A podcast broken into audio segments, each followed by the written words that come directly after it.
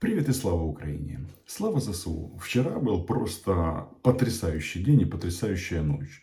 Президент Украины был с визитом в США, встречался с Байденом, встречался с конгрессменами, выступал в Конгрессе. В это время Владимир Путин встречался с генералами, проводил коллегию Министерства обороны. Кто-то скажет, что эти два события не связаны друг с другом, но как-то они так совпали во времени, что можно проанализировать и первое, и второе. В любом случае, вишенкой на торте вчера было достижение Сбройных сил Украины уничтожения 100 тысяч российских оккупантов. И если вы хотите, и если вы считаете, что должно быть больше, тогда подписывайтесь на мой YouTube канал. Давайте начнем с э, визита президента Украины в Вашингтон. Ну, во-первых, как выяснилось, из фортеции Бахмут можно добраться до Белого дома. Уверен, что Ольга Скобеева в первую очередь размышляла на тему, можно ли за это время переодеть футболку зеленую. Но с этим, я думаю, проблем не будет. В любом случае, значит, ключевой момент какой? А, Джозеф Байден зафиксировал а, смену а, подходов американского государства. Что-то мне подсказывает, что больше не будет вот этих вот фраз на тему «главное не спровоцировать Россию». Ведь у него сразу а, и прямо спросили, раз вы даете патриоты, значит ли это, что теперь вы не боитесь эскалации? И он говорит, да, не боимся. Это значит, что, как я и предполагал, да, хотелось бы раньше, но здесь, в Украине будет все американское американское и западное оружие, за исключением ядерной бомбы. Кстати, о самолетах и танках тоже речь шла. Не в части поставок, хотя там же и закрытые переговоры были, но тем не менее. Так что вот это вот, наверное, самое главное. Конечно, патриоты нам э, выдали, и тенденция как раз на скажем так, насыщение украинской армии самыми современными системами поражения. Это, как мне кажется, очень круто и а, своевременно. А, выступая в Конгрессе, президент Украины заявил о том, что Украина была ей и будет. Ну, Украина жива и здорова, сказал Зеленский. Ну, по-моему, это одно и то же. Насчет здорового тут можно поспорить, потому что до победы еще очень-очень далеко, но тенденция понятна. То есть в чем главное стратегическое поражение Российской Федерации? Они же хотели Укра- Украину взять на храпом, а потом сказать, о, это наше, все, и теперь это новые геополитические реалии. А новыми геополитическими реалиями стало другое. Это э, презрение к России российскому государству, и ее предводителю, и другим российским военным преступникам. Так что, наверное, это самое-самое важное. Вот что мне понравилось в выступлении Зеленского. Он вспомнил про Бахмут, откуда приехал, и сказал, что ну чего вы боитесь? Эскалации, они Бахмут не могут взять полгода. Там уже столько российских трупов. Дайте больше оружия, и все будет нормально. Из э, таких вот важных, как мне кажется, моментов, когда в Конгрессе э, Зеленский говорит о том, что, ну, посмотрите, кто дружит с Россией. Иран, главный стратегический союзник на сегодняшний день, который собрался поставлять баллистические ракеты, ну и про жужжание дронов Камикадзе мы э, все знаем да, сбивают их как мух, эти дроны. Но, тем не менее, тут э, вопрос в том, что э, скажи мне, кто, кто твой друг, и я скажу, кто ты. Это, наверное, важно. То есть, короче, э, суть э, визита, как мне кажется, очень проста. Для того, чтобы победить Российскую Федерацию, а Америке утвердиться как, скажем так, не утвердиться, а убедить всех остальных, что если кто-то думает, что Америка готова сойти с э, этого мирового Олимпа, то это большое заблуждение. Причем, чтобы это сделать, не надо не отправлять американских солдат. Никуда. И об этом сказал Зеленский. Давайте нам деньги и оружие, и все будет хорошо. Да, многие будут думать, как бы так э, не ослабить Россию, чтобы половину этого государства или не это государство не захватил Китай, но это уже другая история. В любом случае тренды понятны. А, как сказал Зеленский, пункты к миру, а мы об этом говорили, там 10 а, позиций, они оглашены были украинской властью. Там главное что? Деоккупация, репарации, наказание виновных. Ну, и, собственно говоря, все вокруг этого. Обмен, освобождение и гражданских лиц, возвращение лиц. Ну, в общем, все понятно. В любом случае, все это произойдет в случае военного поражения Российской Федерации. К этому мы понемножечку идем. Что меня поразило а, в, в коллегии Министерства обороны Российской Федерации? Потому что, с одной стороны, а, Путин как-то начал частенько делать вот так вот. Все чаще и чаще у него что-то с горлышком, наверное, там переросте.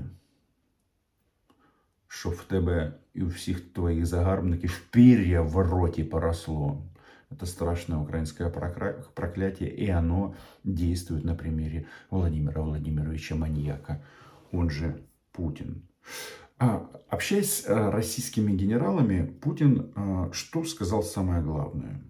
Ему доложили о том, что, ну, причем доложил целый Шойгу о том, что российская военная медицина дошла до такого уровня, что теперь никто в российской армии не умирает Владимир Путин начал коллегию минутой молчания. Минута молчания, я считал, длилась ровно 9 секунд.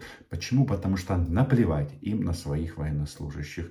Ну, как-то, согласитесь, очень контрастно. Тут никто не умирает, а тут 9 минут э, времени маньяка, ну, в смысле царя, в смысле Владимира Путина, было потрачено именно на это.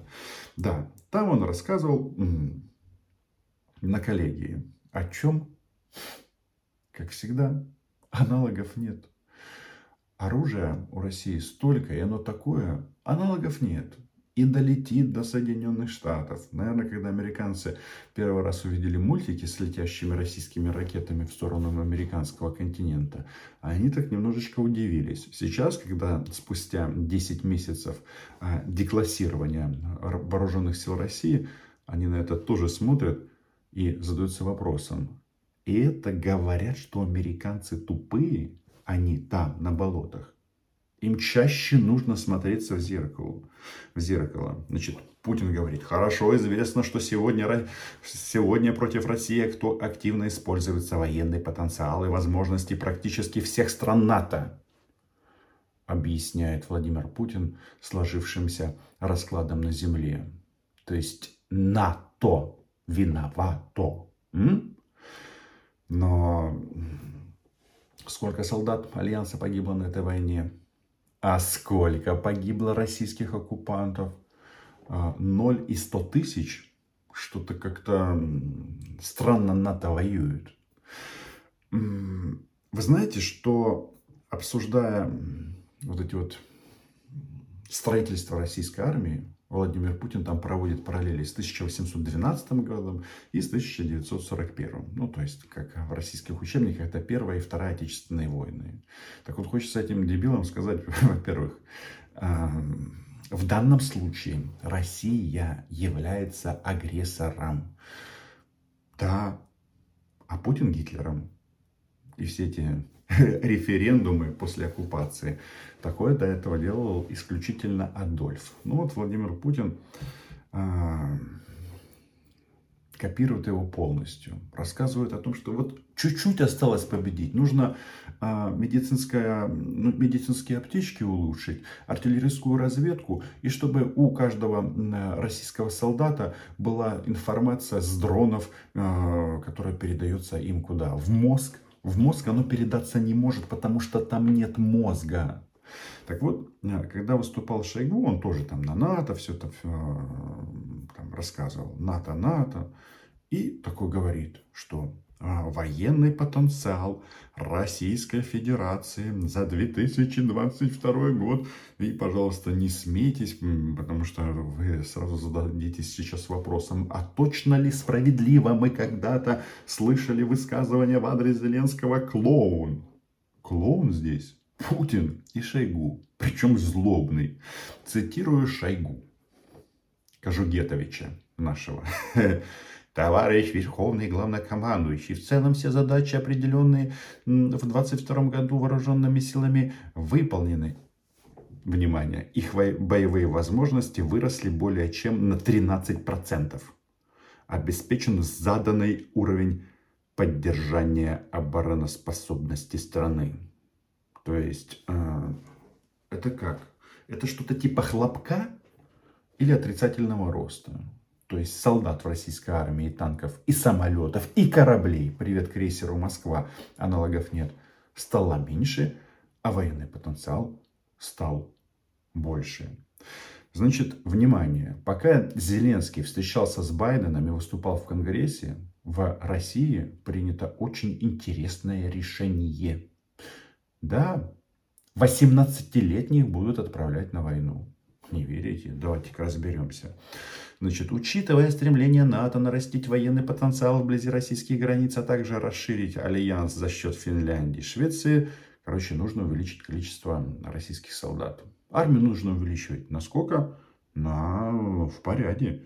Фактически на, на половину. Значит, э, по, по полтора миллиона военнослужащих должно быть теперь в российской армии. Только давайте-ка вспомним. 10 месяцев назад ни Финляндия, ни Швеция не были членами НАТО. А Путин, когда выступал, говорит, что мы э, десятилетия пытались стать частью цивилизованного мира, но нас не приняли туда. И, в общем, мы такие, раз такие, а Запад зло. Так вот, сразу всех хочу э, сориентировать на такой момент – Читайте Википедию. Статья Владимир Путин. Там выяснится, что э, с 2000 года он является э, во главе российского государства. То есть все эти события, которые он описывает, произошли при нем. И это значит, что это поражение российской э, российской вот этой вот имперской идеи. Давайте-ка разберемся еще. Значит, смотрите, почему я говорю о том, что они 18-летних будут отправлять на фронт. Ну, не только 18-летних, и 19-летних, если они дорос, доживут до этого времени. Значит, при комплектовании вооруженных сил нужно увеличить возраст призыва в российскую армию значит, с 18 лет до 21 года. То есть и в институте отучишься, и э, будет у тебя шанс сдохнуть, российский гражданин, за родину. Значит, предельный возраст призыва до 30 лет. То есть, если человек косил от армии, то нужно косить это не до 27 лет, как было до сегодняшнего дня, а до 30. То есть, я боюсь, ребята из Казахстана не вернутся. Но там казахи поосторожнее будьте, а то вы не знаете, как эти товарищи. Но... В общем, э, потом начинают орать. В Казахстане так мило, так душевно, так по-домашнему, как дома. Почему тут так много казахов в этом Казахстане? Касается это и Грузии в том числе. Значит, и самое главное, значит, обеспечить возможность по желанию граждан поступать на военную службу по контракту с первого дня прихода на службу, а, на срочную службу. Ну, как это перевести? Теперь э, юридически мы будем уничтожать 18-летних российских щенков, э, таких же, как в Чечне, как в, Афганистане. Им как было 18 лет, так и останется 18 лет. Только теперь их будут называть контрактниками. Вот и все. То есть э, призвали э, в, в жапейске каком-то и э, воинскую часть там а, командир бьет а, в ухо, а, призванный солдатик подписывает контракт, и все, можно его отправлять на мясо. Все чит, читко, сгидно законодавство. Только вот еще раз, от этого же не меняется расклад на земле. И возраст этого парня тоже не меняется. Значит, вот а, что мне а, очень понравилось в части российских взглядов на а, жизнь. Значит, Он говорит о том, что нужно хорошенько по -по поработать с военкоматами российскими. То есть должна быть цифровизация проведена военкоматов. Что это значит? Чтобы ни один щенок, у которого еще две ноги и две руки, не сбежал от призыва. Да, ну, пока Казахстан это тихая гавань. Именно так. А настолько Владимир Путин навоевался в Украине, что они тут решили создать три мотострелковые дивизии, в том числе в составе общевойсковых объединений в Херсонской и Запорожской областях. Ну, там вообще много дивизий. Более того, российские генералы решили ну, в командование военно-политическое создать даже два новых округа. Значит, Московские и Ленинградские военные округи. Объясните, что это значит? Это значит, что на убой можно отправлять 18-летних, но при этом э, генеральских должностей в российской армии будет на порядок больше. Ну, прекрасно. Значит, что-то там и про самолеты, и про истребители, и про бомбардировщики. Когда ты слышишь, э, ну, э, это расклад войны с, с нами, наверное, может быть, это имеет пока еще смысл оперировать лексикой Второй мировой войны, пока патриоты не привезли нам. Вопрос только в том, что во всех странах мира а все налетающие платформы, они унифицированы. То есть это многозадачные самолеты. Они могут а, использовать ракеты воздух-воздух, могут использовать а, средства поражения воздух-земля и так далее. Вот нигде такого нету. Истребители отдельно, бомбардировщики отдельно. Ну, в общем, там масса новых воинских частей создается, потому что НАТО приближается и так далее. Но больше всего, конечно, меня вот эта часть в, в, в, в, в части комиссариатов, она поразила. Давайте просто это процитируем, это же важно. Вот э, гений российской военной мысли и военного планирования. В военных комиссариатах вести федеральную государственную гражданскую службу с увеличением в них количества воинских должностей. То есть комиссариат хорошее место, чтобы устроиться туда по блату. Значит, планируется завершить цифровую трансформацию военкоматов. Это то, что я вам говорил. Ни один не сбежит. И вот После всех этих планов, то есть об увеличении российской армии, выступает Путин и поет вот эту вот старую песню о главном, что нас никто не любит, мы хотели быть с Западом, а нас не, не, не могли осознать понять нашу ценность. И у него там была такая фраза, она, она потрясающая. Она говорит, что Путин, а, как мстительный маньяк, просто а, да, слишком долго сидел в бункере, вы правильно меня поняли. Цитирую. Еще раз говорил и даже писал в своих статьях. У наших стратегических противников стоит цель дезинтеграции, ослабления, разобщения нашей страны на протяжении веков. М. Писал в статьях. Он реально себя каким-то реконструктором почувствовал. То есть у него постоянный посыл и мысли о том, что же там было в этих статьях на 40 тысяч знаков. Графоман хренов, извините. Значит, и там вот он обосновывает вот это вот, обосновывает войну. И знаете что? А, оправдывается. Он оправдывается. Говорит, что вот Россия, э, Россия не могла поступить иначе. И там такой момент. Но Украина же, когда стала независимой, объявила свой нейтральный статус. Ну, бинго же. Но понимает же тупица, что он натворил. Теперь Украина, конечно же, не будет нейтральным государством. А почему? Давайте-ка просто проговорим это вслух. Значит, до 2014 года, до нападения на нашу страну, мы были нейтральным государством. И Россия числилась гарантом нашей независимости и безопасности. Но раз вы напали на нейтральное государство, то это же странно, чтобы нейтральное государство оставалось нейтральным в случае после на него, на его нападения. То есть с точки зрения международных договоров у нас все было хорошо. Но жизнь оказалась немножко суровей. И далее вот эти вот сопли на тему «как же так?». В этой ситуации виноваты не мы. У него же там какой главный посыл? А, главный посыл такой, что это братский народ, мы братский народ, но нужно расширять вооруженные силы, чтобы его бомбить. Нам, конечно, такое братство не надо. Значит, а, вот как же он, как же он сформулировал?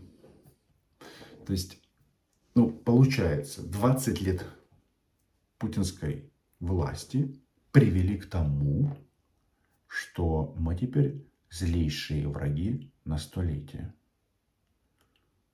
Американцы в этом виноваты? Или, может быть, а, российские фашисты рафинированные? Или они являются агентом Белого дома или Китайской Народной Республики, кто его разберешь. Но ослабление российского государства произошло после полномасштабного вторжения в Украину. И да, у нас может быть не быть света, могут быть проблемы, не все эту войну переживут. Это тоже понятно. Но глобально-то Украина никуда не денется. Я вот просто, когда смотрю это, а, вот маньяк, он странный. Вот серьезно. С одной стороны, он говорит, что он воюет с НАТО. С другой стороны, сравнивает военный потенциал Украины исключительно с Россией. Но вы странно, ну, ну где логика? Вы же определитесь, это мокрое или теплое. Значит, говорит Путин, у нас, именно в России, и таких стран немного в мире. Я уже не говорю про наших соседей. У них скоро вообще ничего не будет. Все будет только в виде подачек и деньгами, и вооружениями, и боеприпасами. Только подачки. В России совсем все по-другому. У нас есть все, я хочу это подчеркнуть, именно все возможности для того, чтобы наращивать этот потенциал, и мы, безусловно, будем делать. Ну, перевожу. Подачки, да можете назвать как угодно. Можете танк назвать ленд-лизом, а можете Абрамс назвать подачкой. Он убивает российских сволочей, простите, российских оккупантов с одинаковой эффективностью. Ну и теперь возвращаемся к визиту Зеленского. Нормально он съездил. Россиян перестали бояться. Их просто презирают. Их презирают за то, что они сделали из своей страны фашистское кубло, которое вместо того, чтобы радоваться солнцу, я не знаю, там, небу голубому или в тучах, отправляют на убой тысячи своих солдат. Убивают и умирают сами. За что? За то, чтобы Путин сказал, во всем виноваты американцы? Ну, в общем, подписывайтесь на канал, Будет тяжко, но мы победим. Ну и вопрос остается только в одном. Какая дальнобойность новых систем поражения, которые получит Украина? И это не подачки.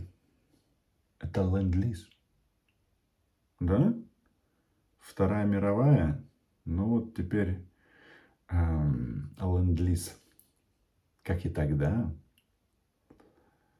передается стране, которая борется с нацизмом. Лайки, репосты, патреон, подписки.